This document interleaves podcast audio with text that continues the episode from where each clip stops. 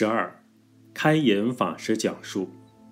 一，记得是二零零八年在庐江石际禅寺，师傅上人住在华严讲堂。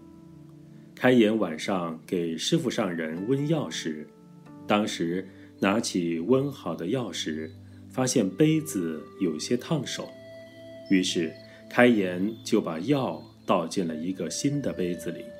呈给师傅上人时，开言说：“弟子给您换了一个新杯子。”师傅上人听到后，很严肃地对开言说道：“我们是穷苦出身，吃饭喝水永远是一个碗一个杯子，不要学富贵人家用很多碗很多碟子。”二，记得是在二零零九年。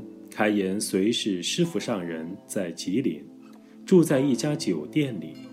晚上，开颜给师傅上人准备泡澡的水和毛巾。当时，拿了一块大浴巾给师傅擦身用。师傅说：“不用，你拿块小毛巾给我就好。大毛巾用过了，到时候服务员不容易清洗。”三。二零一九年，开颜随侍师傅在台南极乐寺。一日晚上，师傅在看弘明学校的纪录片。开颜看时间不早了，就请教师傅，可不可以一边泡脚一边看？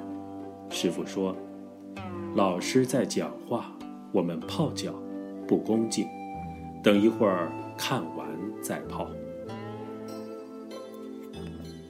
老和尚的身教编辑小组。